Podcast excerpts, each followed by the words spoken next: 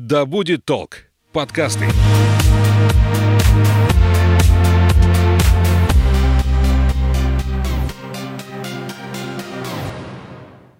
Всем привет, меня зовут Светлана Подберезня, и это подкаст «Ой, страшно». Здесь мы обсуждаем страхи и фобии, которые одолевают человечество в 21 веке. Все истории подлинные, а героем подкаста может оказаться ваш коллега, сосед и даже вы сами. В жизни каждого из нас наступает такой момент, когда кажется, что многие возможности и мечты упущены, старость не за горами, а ты так ничего не добился. Так называемый кризис среднего возраста. Правда, наступает он у кого-то в 30 лет, да, как принято считать, именно вот средняя такая цифра. А у кого-то может быть в 40 и даже в 55. Что вызывает вот эти эмоциональные потрясения и где тот самый триггер, который это все провоцирует? Обсудим с Романом Стручаевым, психологом, нашим любимым психологом уже. Спасибо, очень приятно, взаимно. Почему в какой-то момент жизни мы начинаем думать о том, что можем чего-то не успеть? Прежде чем об этом говорить, стоит разобраться с тем, а что такое кризис вообще. Угу. Я обычно, когда это показываю своим клиентам или на каких-то там мероприятиях, я обычно рисую. Я сейчас буду рассказывать, а вы в голове у себя рисуете. Представьте себе какое-то состояние жизни, которое можно выделить со своими условно плюсами, условно минусами, достоинствами, недостатками, но какое-то вполне себе стабильное состояние, состояние А, где э, стабильно выстроены все отношения, все более или менее как-то ну, неизменно. И состояние Б – это другое состояние с другими какими-то выстроенными отношениями, с другими какими-то своими плюсами и минусами, с другой, там, может, какой-то ответственностью, обязанностями. И многие думают, что переход из состояния А в состояние Б происходит так. Сегодня состояние А, а завтра состояние Б. Mm-hmm. Ну, то есть вот мы и переключились. Сегодня я был ребенком, а завтра я стал взрослым. Сегодня там я студент, а завтра я специалист. Сегодня я холост, а завтра у меня семья.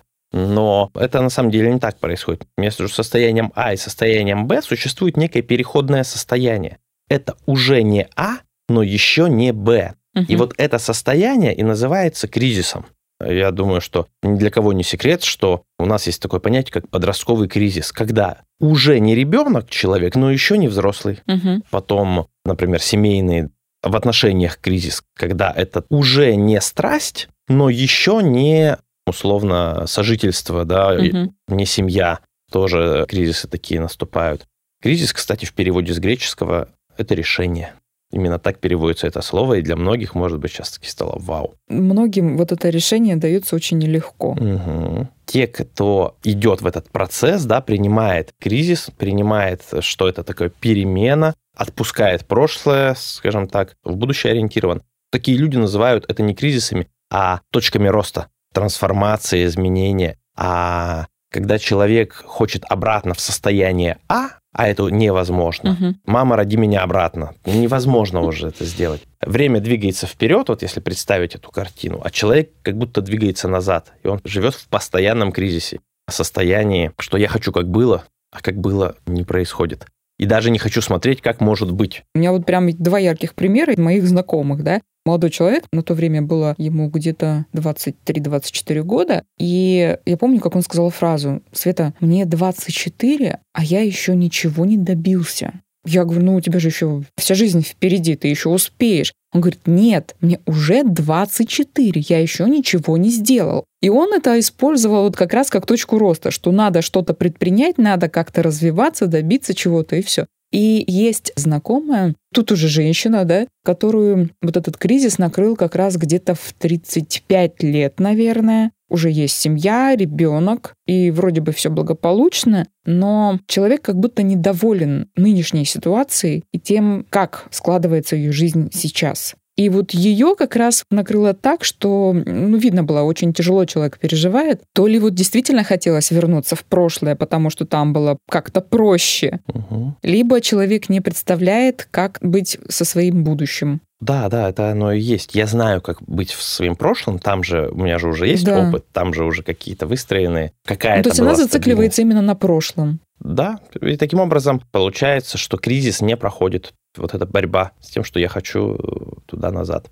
24 года это прям здорово. Я очень рад за твоего знакомого, за такие осознания. Меня тогда очень удивило, потому что он младше меня, и вот такие слова в 24 года, я говорю, ну, а что переживать-то? Ну, он да. говорит, нет, я хочу многого добиться, а время-то идет. Если учесть, что по статистике все великие открытия как раз делаются до вот этого возраста, Да. то очень он ну, в этом плане молодец. Как правило, кризис среднего возраста, он наступает в 30-40, в зависимости от пола, от каких-то социальных установок, от личных особенностей. А кого раньше накрывает, если вот в зависимости от пола? Женщин, мужчин? А смотря с чем связан кризис. Если это кризис, связанный с какой-нибудь самореализацией как матери, да, то, конечно, женщин, потому что мужчина, Мгм. он может довольно-таки долго самореализовываться, ну, как-то продолжать свой род, да. А если, например, с какими-нибудь социальными штуками, да, с финансами, с успешностью, то чаще мужчин это задевает. Но здесь, опять же, тоже нужно смотреть статистику. Я никакой статистики не собирал. То я не знаю, есть ли, но я думаю, что кто-нибудь, наверное, может, такие исследования и проводил. Кто чаще из-за чего страдает, скажем так, в среднем возрасте. С одной стороны, вроде и логично, женщины, потому что потом начинают задумываться, а часики тикают, Да, а я да, да, еще да, не да. стала мамой, да, а у мужчин, наоборот, он понимает, что к этому времени уже есть наверняка семья, либо хочется создать семью, Мгм. и как я буду содержать. Да, да, да, да, да, да, да. То есть я не становлюсь моложе, у меня Надо там сил все меньше, нужно, чтобы да, да, да. заработать. Да, да, да. Это логично. И, как правило, мы с этим и сталкиваемся. Опять же, тот же там кризис 30 лет отличается от кризиса 40 лет. Потому что если в 30 происходит осознание, ну вот этот Христов возраст 33, 30 плюс-минус 3 года, то есть происходит некое взросление организма, уже более или менее гормоны устаканиваются, гормональные бури прекращаются, все, и как-то человек мудрее смотрит на жизнь и такой, ух ты, а туда ли я живу? А не поменять ли мне, например, профессию? Очень часто в этом возрасте люди меняют направление деятельности своей. Занимался одним, и такой думает, вот здесь я реализовался или не реализовался. И то, и то может быть причиной. То есть кто-то разочаровался в деятельности, а кто-то может сказать, ну здесь я уже все знаю, все умею, я хочу что-то новое в своей жизни привнести. И это обычно происходит вот где-то в эти 30 лет. В то время как в 40 лет, плюс-минус 5, происходит переосмысление жизни в том плане, что так, ну где-то примерно половина. Мгм. Мы все так оптимистично смотрим на это. Ну, по мировой статистике где-то примерно половина жизни прошла, да, а что вообще у меня есть? Если представить жизнь как такую параболу, да, то половинка прошла, то есть сейчас будет спад, начинается вот эта тревога, страх смерти часто проявляется, то есть человек начинает задумываться о том, что он смертен вообще. Старость, а Да. стареть не хочется. Мужской такой возьму. Девки молодые нравятся, а я-то им уже нет. Мне-то уже там ого-го. С другой стороны, есть и те, кто решается в этот момент вдруг, как говорят, седина в бороду, без в ребро, и уходят из семьи, пытаются как-то себя вновь почувствовать молодым, Да, да. активно ухлёстывать за молодыми девушками. Купить себе байк. Я раньше этого не мог, например, сделать в юности, а хотелось. Сейчас могу. Не то, чтобы мне это сильно надо, не то, чтобы Мгм. мне это даже сильно удобно, но вот смотрите, такая реализация мечты. В этом, кстати, нет ничего такого плохого. То есть, наоборот, здорово. Иногда даже бывает, когда человек вдруг, именно проходя через этот кризис, да, проживая его, можно сказать, даже там преодолевая эту трансформацию, он говорит вдруг, вау, а оказывается, у меня-то есть вот это, вот это, вот это, то, чего раньше у меня не было, а сейчас это у меня есть, но я на это не обращал внимания, обесценивал, а ведь это такие ценные штуки. Я могу позволить себе купить этот байк, в конце концов, порадовать себя, может быть, порадовать других людей так, как я раньше не мог. Но здесь у каждого свое, потому что очень трудно сказать о том, что когда вы пройдете этот кризис, у вас будут такие-то выводы. Конкретные мысли, конкретные действия нет, у каждого свое. А какие симптомы? Первые звоночки, когда я должна понять, что что-то не так. Наверное, у меня начинается кризис. Или ты понимаешь, когда ты в этом увяз. Когда уже понимаешь, что невозможно, как раньше, и это тревожит. Вот это звоночек кризиса. Когда приходят мысли, например, у женщины о том, что, блин, а я уже не так молода и привлекательна, да? Вот это вот звоночек. Мгм. Тут, похоже, дело идет к вот этому кризису. Ну и, как правило, кризис – это целый комплекс мероприятий. То есть Мгм. вдруг оказывается и в работе что-то меняется, что-то не устраивает, что-то там как-то почему-то другие отношения с коллегами выстраиваются. Ну, старые не устраивают, а новых нету. Мгм. В семейной жизни, собственно говоря, там в там, времяпровождении каком-то, в хобби и так далее. Кроме кризисов, у людей существуют же еще и кризисы в системах, ну, например, в семейной системе, в организации. Есть вот эти кризисы года, трех, пяти, семи лет и так далее. У каждого человека есть свои циклы проживания кризисов. Их даже можно прояснить для себя, с какой периодичностью в вашей жизни наступает кризис, кризисный момент. То есть обычно у каждого человека своя периодичность, то есть там плюс-минус, поэтому в среднем там 30 лет, в среднем 40, но обычно каждые там условно сейчас скажу 5-10 лет вот в этом промежутке что-то случается, что меняет жизнь тот же переход от подростка к взрослому, угу. от взрослого уже к более зрелой такой да, жизни. Да, да, да, да. И у нас они такие интервалы растут. Первый кризис, с которым мы сталкиваемся, наше рождение, кстати. Было все в матке, все было хорошо, да, там было кормление, там не надо было ходить, все было прекрасно, и тут этот мир прекрасный заканчивается, отходят воды, да, случается какая-то что-то идет не так. Первый окситоцин, по-моему, выбрасывается еще до того, как воды пошли. Ребенок такой, что-то новенькое. Пока вроде ничего не происходит. Но чувство надвигающейся задницы, оно вот прям присутствует. Тоже, кстати, один из признаков. И потом начинается. Все было хорошо, но тут воды отходят, матка сжимается. Выхода нет пока. Матка сжимается сильнее. И единственное, что может в этом плане плод, это принимать это сжатие, а оно нужно потому что мышцами он никогда не пользовался, но сейчас ему им нужно будет воспользоваться. Таким образом, собственно говоря, происходит наполнение силой, когда матка сжимается. Потом открывается проход, тазовые кости раздвигаются, и ребенок ползет, рождается, и появляется человек. То есть то был плод, а, а тут человек, в новые качества. как долго этот кризис происходит? То, что я сейчас описал, это то, как вообще проживается кризис. То есть мы его сначала предчувствуем, потом задача, скажем так, напитаться те злоключения, которые между нами, с нами происходят, это то, что делает нас сильнее. И когда мы напитываемся этим, мы это принимаем, разрешаем этому быть, тогда у нас появляется возможность найти решение вообще в другой плоскости. То есть для плода рождение это ну, не решение. У него никогда такого опыта в жизни не было. Угу. И тут появляются новые возможности, новый опыт. Когда мы достаточно напитаны, то мы идем, мы совершаем эти изменения, рождаемся, мы перерождаемся в своей жизни, мы что-то трансформируем, мы поднимаемся на какой-то вообще другой уровень, в другую плоскость нашей жизни. И пути назад нет, как бы ни хотелось. Вот это очень важно понимать. И все-таки как долго кризис длится? Кто как перескакивает этот период? Все еще зависит от того, какая величина кризиса. Если человек рассчитывает на рост какой-то, он что-то придумал, предпринял и подотпустило его так немножечко, да. А если человек зацикливается на прошлом и понимает, что он ничего не может изменить в своей жизни, тут, мне кажется, уже годами может тянуться. Да, вот я говорю, здесь зависит от того, куда мы ориентированы. Если мы ориентированы вперед, ну, вперед во времени, по течению жизни, тогда задача кризиса будет отпустить прошлое, а это происходит не вот так по щелчку, да, это происходит порциями. Одно отпускаем, другое принимаем, соглашаемся. Если не принимаем, не соглашаемся, самый неблагоприятный прогноз. Ну, до конца жизни в кризисе. И до конца жизни об этом жалеть.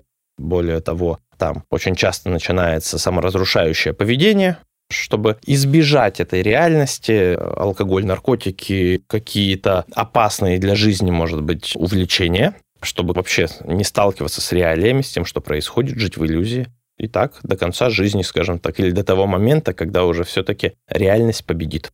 Потому что не надо забывать о том, что внутри нас есть тяга к жизни, и тяга к жизни, к развитию в ее естественном виде. И мы можем этому сильно сопротивляться, но периодически, очень часто эта тяга к жизни все-таки побеждает.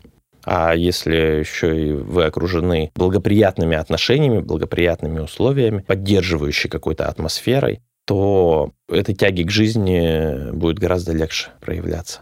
И тогда кризисы превращаются в трансформацию, в ступеньки роста. А когда стоит обращаться за помощью? Когда окажется, что вы не справляетесь. То есть это прямо ощутимо должно быть, да, что вообще ничего не хочется, жизнь меня дальнейшее не интересует, никакие ни развлечения, ни хобби, ни семья. Угу. Вот в этот момент или это уже поздно? В этот момент уже точно пора. Когда, может быть, даже мысли такие появляются, идеи, что начинаю находиться в каком-то кризисе, да, что-то вот сыпется, ломается.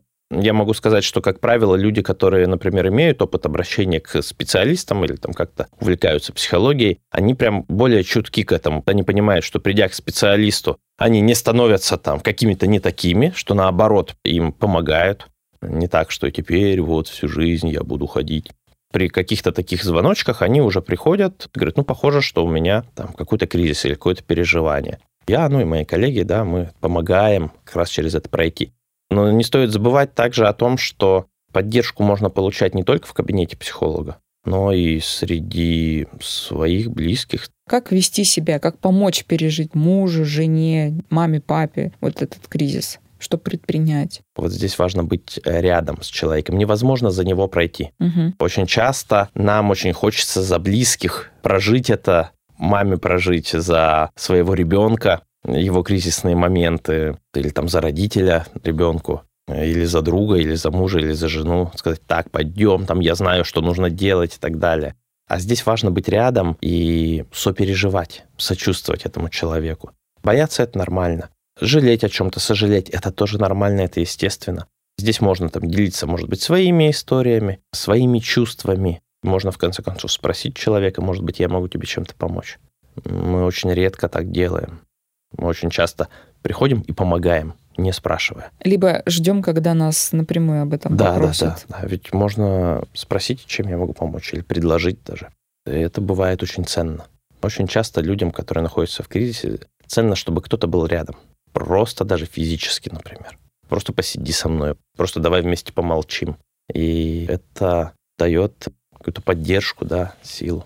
И все-таки кризис это больше позитивное или это чаще негатив? Как на это смотреть? Чаще мы переживаем именно потому, что что-то не складывается, или большинство людей все-таки воспринимают это как возможность вырасти? Не скажу большинство или меньшинство, но скажу так, можно это воспринимать как что-то страшное, а можно это воспринимать как возможность вырасти. И то, и то всего лишь восприятие. Один из примеров, когда на каких-нибудь тренингах там или еще на чем-то когда мы как раз говорим там о коммуникации, о взаимопонимании, о том, как устроен мир, берет тренер какой-нибудь маркер и спрашивает людей, что это. Ему сначала говорят, маркер, он говорит, здорово, а что это еще? Кто-нибудь такой, пластмассовая штука. Он такой, да, это пластмассовая штука, а что это еще там? Еще кто-то что-нибудь говорит. Палка там какая-нибудь. Он такой, да. И все правы при этом. Угу. Как мы на это смотрим, такой мы вывод и делаем. Также и с кризисом. Можно на это смотреть как на зону роста и развития.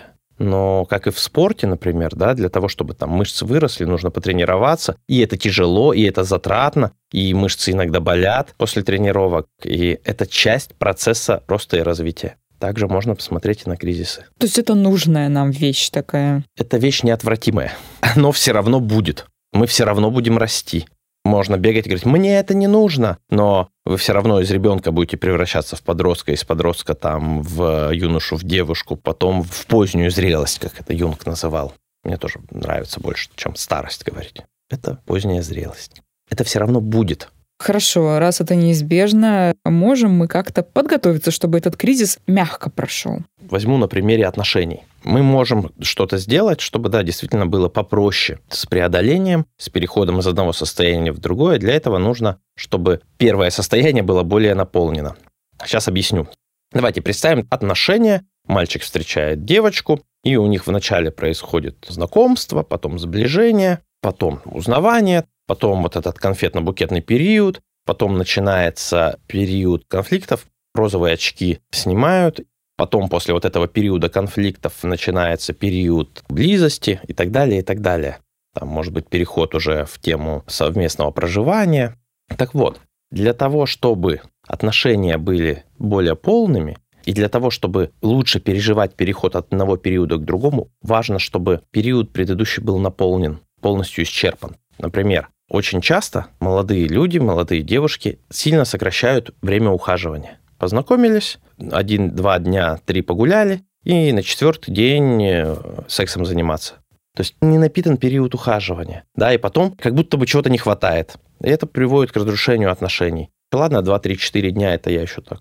Бывает же вообще там Бам! Встретились на вечеринке тут же и разбежались. Все, и на этом отношения закончились. Слушай, ну наши родители, вон, кто через три месяца женились, кто через месяц. Ну как можно за месяц человека узнать настолько, чтобы захотеть Да. с ним всю жизнь прожить? Да, я вот про это и говорю, и это потом к очень многим проблемам на самом деле приводит. И это видно. Чтобы узнать человека, нужно время, насладиться вот этим ухаживанием, взять все, что можно взять. И тогда переход гораздо легче. А если мы что-то не взяли, не насытились, то нам трудно отпускать. Поэтому-то и хочется назад, что а, у меня там еще вот недовзято. Мгм. Трудно согласиться с тем, что это уже прошло, и уже не взять этого. Без этого придется идти. Напитывайтесь жизнью здесь и сейчас, и тогда кризисы вам будут гораздо менее сложны в их преодолении.